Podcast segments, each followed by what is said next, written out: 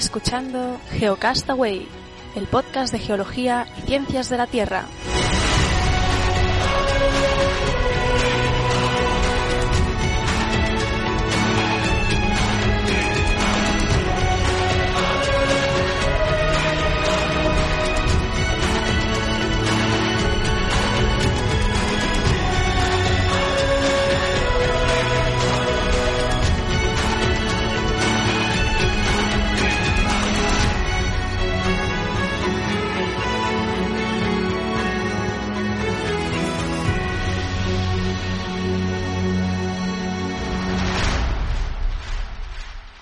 Amigos, bienvenidos geonáufragos del mundo al Geocast semanal del 24 de julio del 2014. De hecho va a ser el último Geocast semanal porque nos vamos de vacaciones. Eh, bueno, hasta, hasta, hasta septiembre. El último antes de, claro, claro. En agosto no va a haber semanal, la semana que viene sacaremos el mensual, por eso no va a haber la semana que viene esta edición que hacemos de media horita y ya regresaremos en, en septiembre y ya habéis oído a Vicente, ¿qué tal? Hola, ¿qué tal? Muy bien. Aquí después de perderme el de la semana pasada, pues aquí otra vez. Y nada, bueno, fue un programa íntimo así. Sí, solo, sí, pero sí. Tuvimos Bueno, una con la entrevista. con la entrevista. Una sí, sí. entrevista. Pues nada, eh, nada, ¿qué tienes? ¿Qué tienes para hoy?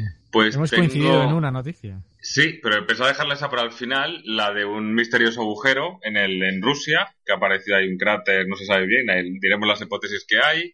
Eh, empezaría con una de microbios modificados para, para, para, como, para biocombustible, para modificar, para conseguir biomasa, en convertir biomasa en biocombustible, y también una de esas noticias para ir haciéndonos la idea también de los turis- de turistas espaciales. ¿Y tú qué traes? Pues yo también había preparado esta del cráter en, en Rusia porque es muy, muy jugosa. Además la, adornan ahí con el un cráter en el fin del mundo. Bueno. Eh, también os voy a hablar de Wikimapps, una plataforma perteneciente a toda esta esfera de, de la Wikipedia y de los wikis. Y una noticia sobre el Amazonas que han sacado recientemente, pero me gustaría comentar muy rápido. De hecho, hoy que estamos grabando ha desaparecido otro avión que iba de Burkina Faso a Argelia, creo, no sé qué ha pasado ahí, Sí. pero la semana No, parece ser, que, parece ser que está claro que se, que se ha estrellado también, ¿no?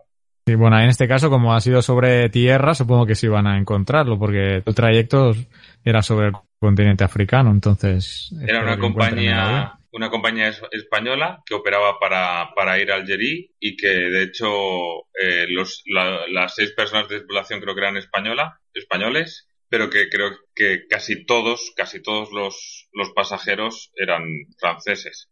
Pero aunque creo que dice el, el, minis- el ministro de Exteriores francés dice que probablemente se haya estrellado.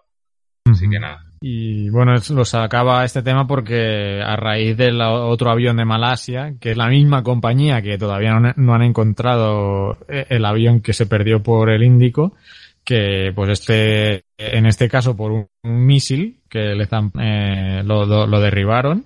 Y la cuestión es que iba un elenco bastante amplio de científicos y por eso quería comentarlo porque creo que han muerto como más de 100 científicos ahí que iban a un congreso en, hombre, 100 científicos no, yo creo que científicos eran como una docena, una veintena que iban de camino al Congreso, bueno, entonces de camino de camino a Australia para un simposio, uno, creo que la cita más importante de, lo- de los investigadores sobre, sobre SIDA. ¿no? Yo escuché una entrevista también a un, a un científico español que por problemas de agenda y de trabajo, digamos que tenía que ir para allá y no sé si en este mismo vuelo o no, y lo había retrasado y lo había cambiado. Pero ya hace tiempo, o sea, que no fue en el último momento, sino que él, bueno, y que, y que conocía pues a, unos cuantos de los investigadores que, fallecieron en, este accidente o en este, no sé si sabemos si accidente o, o acción terrorista o lo que haya sido, ¿no? Lo que decida. Bueno, en cualquier caso, no sé cuántos fueron los científicos, porque no, no, o sea, la comunicación fue a partir de una charla que tuve con mis padres, pero la cuestión es esta, ¿no? Es un acto que pone los pelos de punta, porque ya ves tú, un, un avión que salía de Holanda, que iba a Australia, y que pasa por encima de Ucrania y le tiran un misil. En fin. Lamentable situación y que, bueno, esperemos que no vuelva.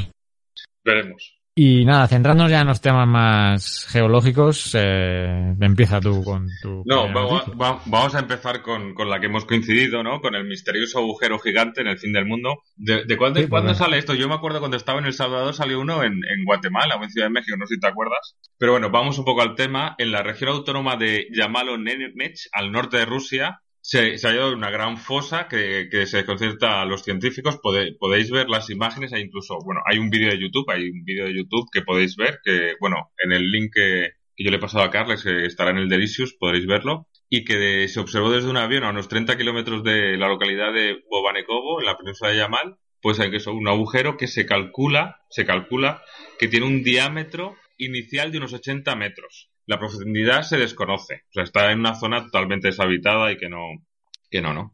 Y las, a ver, las hipótesis que tienen. Eh, bueno, los rumores sobre el posible origen del misterioso agujero son que tiene un aspecto, aspecto de cráter sin fondo. Y a ver, que puedes, te dicen que puede ser el resultado de fenómenos periglaciares de deshielo típicos de la región, que está próxima al Océano Ártico, o que puede estar relacionados con la liberación de gas de los numerosos depósitos de la zona. Y, y aunque es menos probable, tampoco se descarta la opción de un meteorito. ¿Tú has visto las imágenes y el vídeo, Carles? Sí, sí. De hecho, yo tengo noticia ya de última hora. No ah. sé si has visto los posts ya que han ido científicos rusos a yo tenía esta noticia de, de qué fecha, del 18, del 19, de, sí, de, el fin de semana. Y tú, y ya... bueno, entonces si quieres, te pongo un poco más al día, porque sí ya hay datos de, campo. el ancho que finalmente se puede calcular es menor, de unos 30 metros. La profundidad sí que es, como decía, es unos 70, aunque no se han metido en el agujero, no han llegado al fondo, pero en, la base de este cráter eh, pues parece haber un lago, ¿no? Entonces, bueno, las pseudociencias, las magufadas ya decían, oh, eh, podría ser esto obra de los extraterrestres y bueno, y otras más creíbles, pues lo que decías de un meteorito, un misil o, ya un, pozo, un poco más aterrizadas incluso por alguna, como esa zona, hay yacimientos de gas que comentabas, eh, pudiera ser un accidente de gas, etcétera.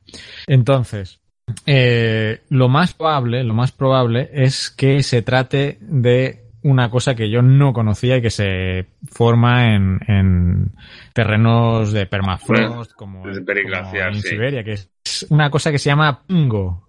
¿Cómo se llama? ¿Sabes qué es un pingo? Pingo. pues me suena, pero lo vamos a buscar rápidamente. Dime, dime. ¿qué es Probablemente lo estudiaría yo eh, en, en alguna eh, en alguna asignatura, la verdad es que no me acordaba. Entonces, es, una, es, lo más probable, ahora, ahora te explico cómo se forma. La cuestión es que, en base a las inspecciones de campo, lo que parece es como que no, no es algo externo que ha impactado ahí, porque el tipo de cráter sería diferente. Lo que, lo que aparenta eh, en, en, terreno es que alguna fuerza interior ha salido, ¿no? En forma, le llaman ahí que ha habido una eyección. Y, y lo más probable, pues esto es que haya sido a través de este pingo. El pingo es cuando en estos terrenos periglaciares, eh, hay, si veis en las imágenes del Google Earth, también es una zona donde hay muchos pequeños lagos, muchas pequeñas pozas de agua, ¿no? Debido a que es un terreno muy, muy plano pues eh, con, con, en, en, tiempos geológicos eh, eh, puede haber quedado contenido parte de, del agua en esos mm, en esos lagos que se seca y en la parte que no está helada que se llama talik talik es digamos la, parte de suelo está totalmente helado y ahí es donde se concentra el, el agua que al helarse se, se concentra se, se concentra y forma como un gran cubito de hielo, digamos. Un enorme cubito de hielo que es, este pingo, que forma, forma un, domo, forma un domo. Entonces lo más probable es que esto es lo que al, luego asocian al cambio climático, ¿no? Y al calentamiento global. Entonces, el hecho de que y que las aguas congeladas hayan podido filtrar o, o, escapar por algún sitio y se ha quedado el agujero, ¿no? Claro, y que en la zona eh, realmente pues eh, pues una zona que hay mm, gas, pues esta mezcla de hielo, o sea, de contención del hielo con el gas y sal, porque antiguamente había sido un mar, eh, pues genera una presión interna que al, al bajar las temperaturas y, y deshelarse la, parte del permafrost, pues salga, pues lo he leído por ahí como, como una botella de champán, ¿no? Que y sale, sale a presión eso. Entonces esta es una de las teorías más probables por las que se haya formado este cráter. De hecho, os voy a poner eh, en el Delicious están ya algunos de los links y en el post ya os hay varios links eh, muy interesantes ya de los propios, yo no sé cómo han sacado estas fotos, pero ya, eh, por ejemplo, el The Siberian Times, el periódico este, The Siberian Times, tiene las fotos de, de los científicos ahí en campo. Yo no sé si pues se las han pasado ya de, el departamento de comunicaciones correspondiente y, y tenían un montón de fotos de campo ya eh, en el propio cáter tomando medidas con los GPS, o sea que ya noticias de, última hora. Y, y, y, también quería mencionar pues el blog de Ismael Ismael P. Bla, que es seguidor nuestro, y que ha escrito un post al resto que también pues os recomiendo que, que leáis, que intenta aglutinar un poco todo este tema de, del pingo y las teorías por las que se ha podido formar este, este cráter. Que por otro lado, no es, o sea, en cuanto a su generación, parece ser que sí que no es normal que se produzcan, y, pero en, en tiempos geológicos antiguos, estamos hablando de miles de años, hubiera sido un fenómeno bastante probable que sucediera en esas, en esas zonas. Y mencionan también que el cráter no, no, no aparenta ser muy, muy, muy, muy viejo, uno o dos años. También por la zona que es remota y, y no creo que pase mucha gente ahí. Entonces lo que están buscando ahora es las imágenes satélite, mm, repasando eh, diversas imágenes satélite en el tiempo para ver si captan o se captó el momento en que se produjo de producto de este pingo, bonito nombre, ¿eh? Pingo, que se generó. Y eso es lo que tenía yo de, información sobre este cráter. No sé si tienes pues, alguna más. Ahí no, no, estaba, estaba, mirando alguna cosa por ahí, he visto, buscado el pingo también, aprovechado y eso. Pero lo que es curioso es que como también se producen cuando cuando se congela ¿no? el agua ahí y lo que suele formar son deformaciones hacia arriba, ¿no? pequeños montículos, pero bueno, que supongo que será un, dentro del proceso de, formación y, y de, del permafrost, de congelación, descongelación, asociado pues eso con los depósitos de gas que ha dado lugar a esta situación. ¿no?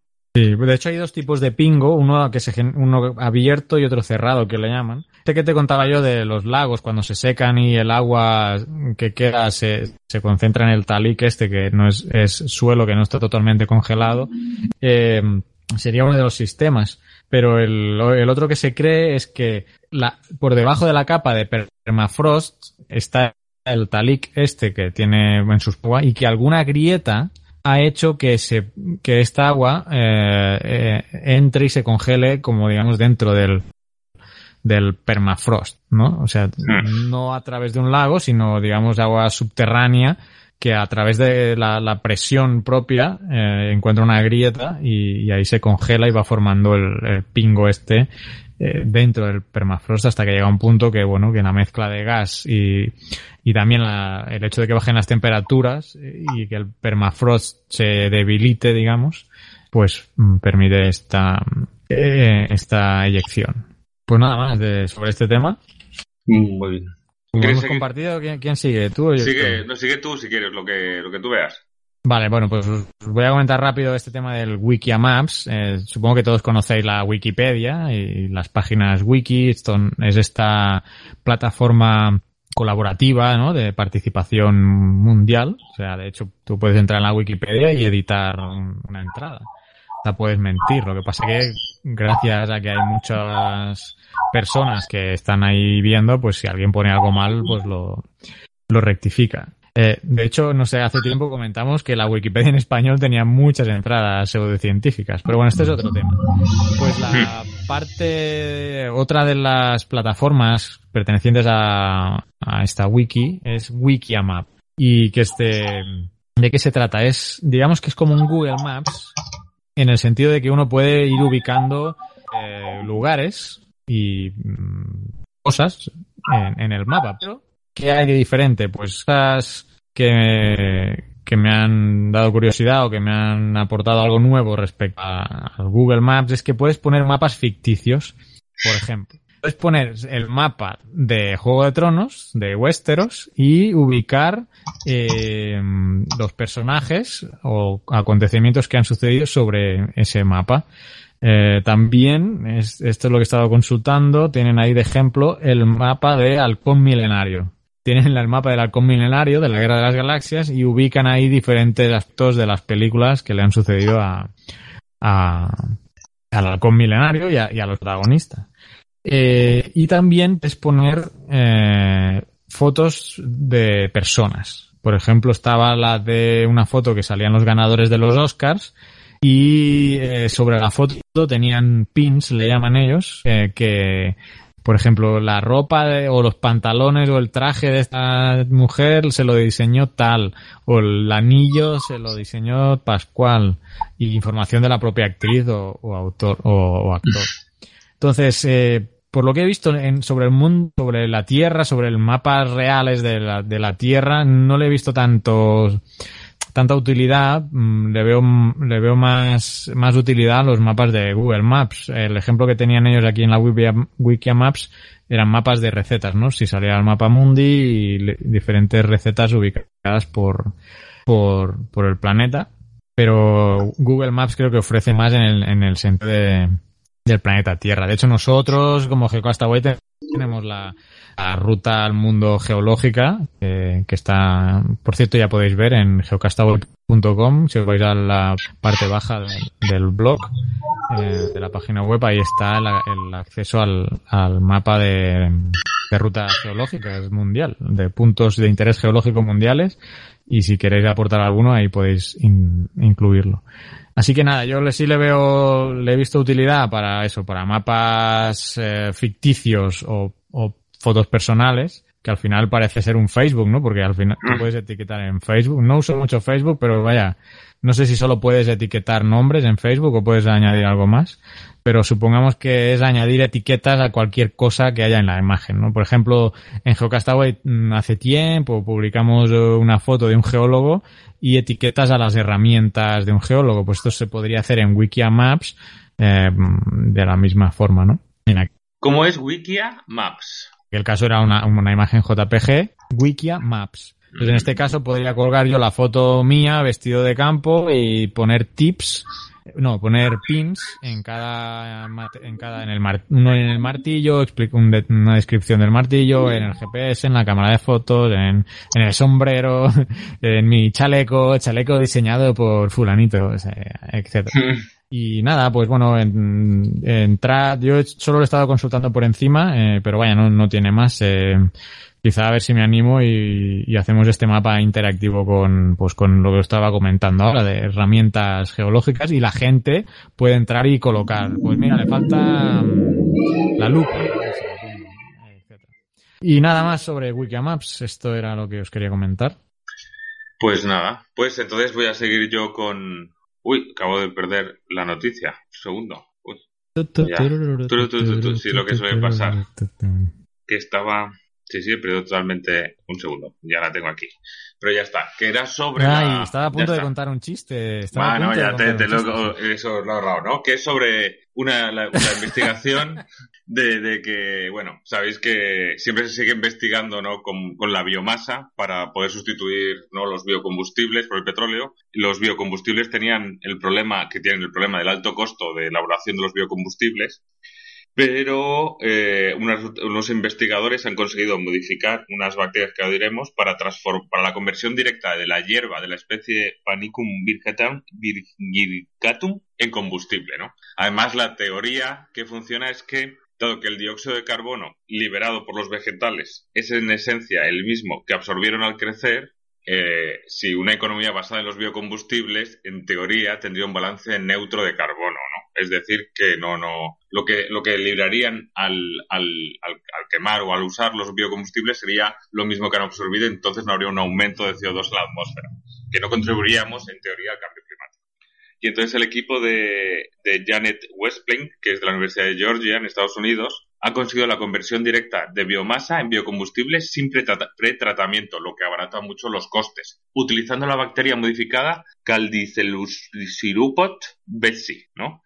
Y el pretratamiento de la biomasa procedente de cultivos sin utilidad alimentaria humana, tales como la hierba que hemos citado antes o el miscantatus, eh, que son hierbas perennes que, se utilizan para elaborar biocombustibles, consigue descomponer la pared celular vegetal antes de la fermentación en etanol, ¿no? etanol y esto permite que, el, tratamiento que ha sido el problema del coste económico, que ha impedido la producción eh, a un costo razonable del combustible, pues que, que, pueda ser usado como materia prima, ¿no? que libremos este paso.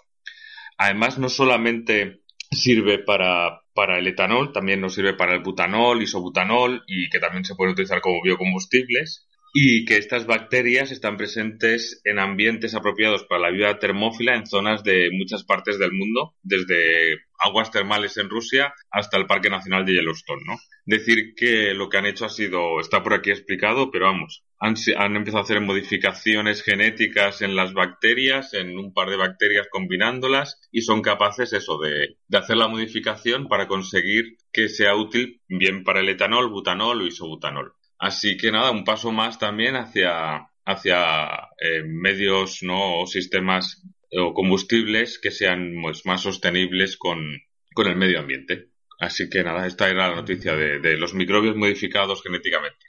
Y tengo un avance porque en tema de energía, para ahora para el, programa mensual, tenemos una entrevista sobre el hidrógeno, que tanto hablo yo del hidrógeno y pues eh, tenemos una entrevista con un experto en el tema de hidrógeno. Eh, no os podéis perder en este mes, en el, en el programa mensual. Tienes un reloj de cuco ahí, ¿o no? Ping. No, no, que estoy en, estoy en Valencia, en mi barrio que está aquí. Es un barrio un poco así de las afueras, muy tradicional y tal. Y es el campanario de la iglesia. Ah, qué bonito.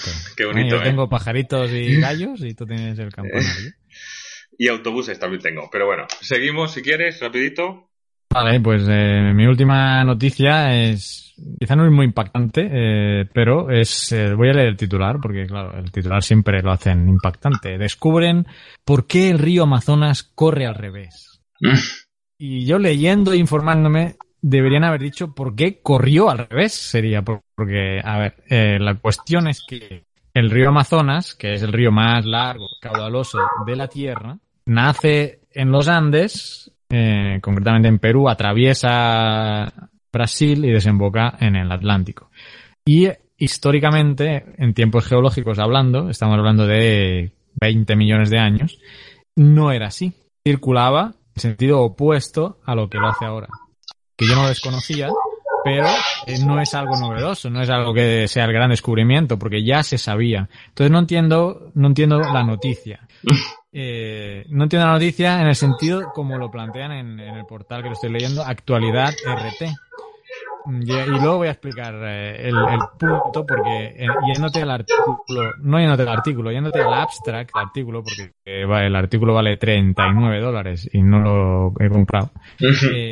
leyendo el artículo explica, bueno, que la historia de, esta circulación eh, es que, obviamente, pues había el cratón amazónico que drenaba de este a oeste, es decir, al revés, ciertamente, de cómo está circulando hoy el Amazonas, y en, las, en, esa, en ese periodo todavía se estaba formando los Andes, estaban, no, es, no era la cordillera alta, que es hoy obviamente, y en las bases, en la, en la base del, actual, del, actual Andes, existía el sistema Pebas, que era una gran zona de humedales donde este antiguo Amazonas, que obviamente no, se llamaba así, eh, circulaba de este a oeste y, y de ahí se desviaba hacia el norte, hacia lo que es actualmente el Mar Caribe, y como no estaba el istmo de Panamá en ese entonces tampoco, eh, el agua llegaba al Pacífico. O sea, imagínate cómo era la circulación.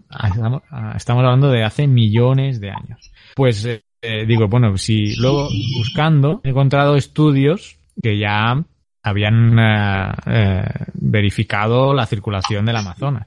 Entonces, el punto de esta noticia que sale el, el 18 de julio del 2014 es descubrir que el Amazonas iba en ese sentido, que yo lo desconocía, pero no era novedad, el mecanismo por el cual se revirtió. Y es que los antiguos artículos, y es algo que no he podido profundizar, basaban este cambio en los movimientos de convección del manto.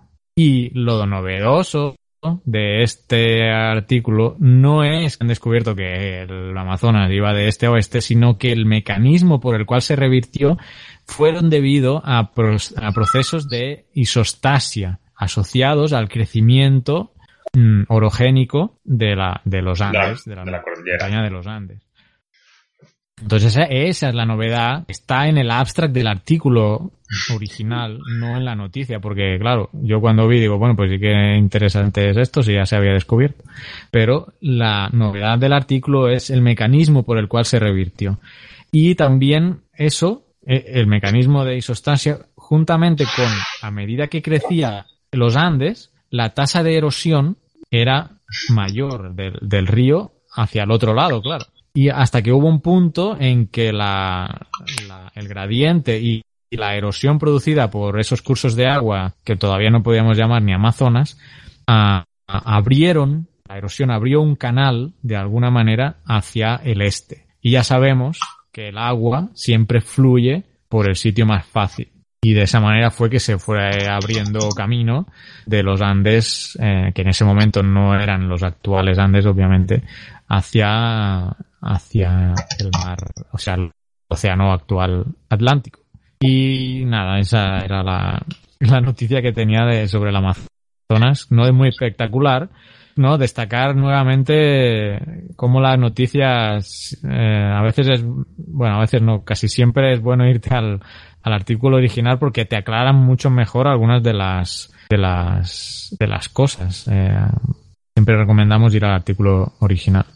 Y nada más sobre el Amazonas, que yo, por cierto, desconocía que iba en yo, contrario. O sea, para mí ha sido una novedad descubrir eso, pero no era, digamos, el, el, el, objetivo del estudio este que se publicó en, en Science Direct, en, en la revista Earth and Planetary Science Letters. Pero hay, que darles, hay que darles un poco la razón, porque si no fuese por ese titular, seguramente tú no, no hubieses leído la noticia.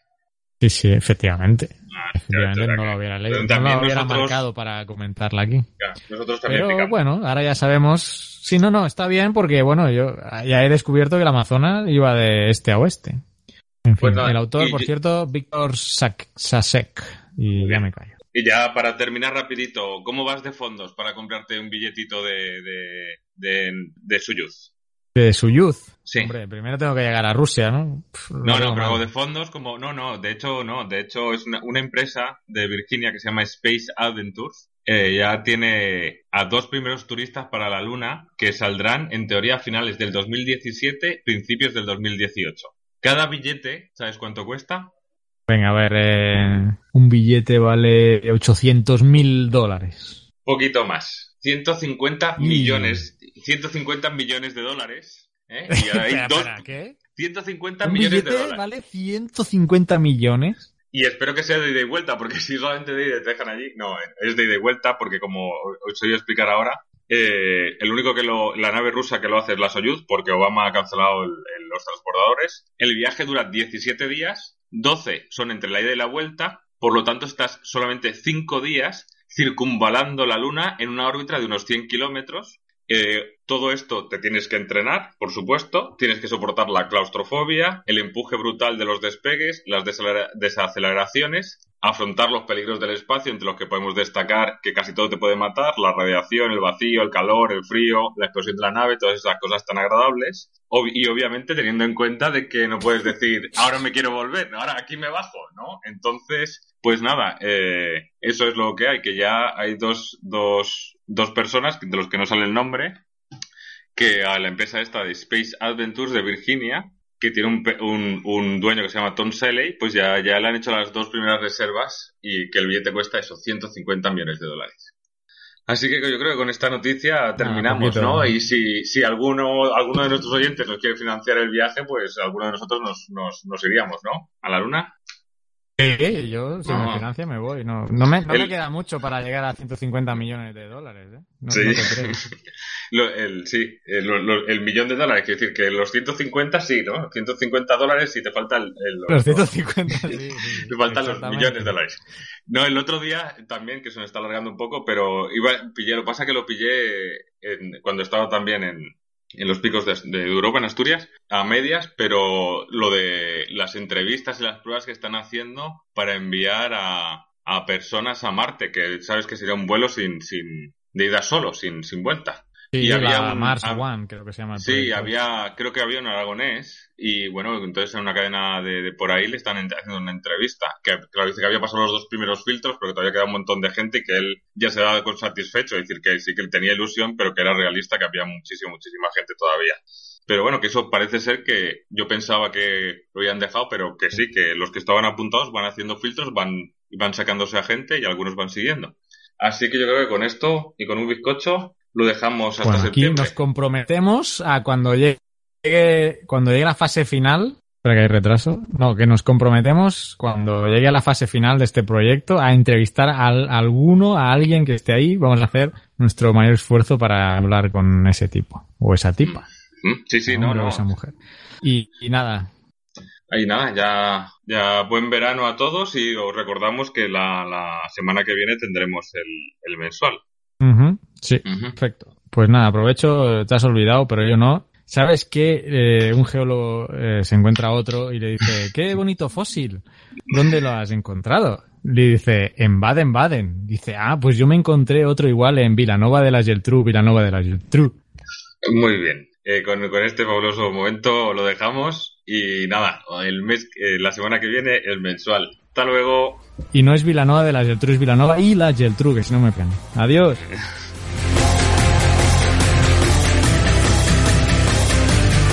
Envíanos tus comentarios, preguntas o sugerencias a geocastaway.gmail.com. Puedes escribirnos en nuestra web geocastaway.com. Búscanos en Facebook y en Twitter. Y escúchanos también a través de iTunes, Evox o Miro.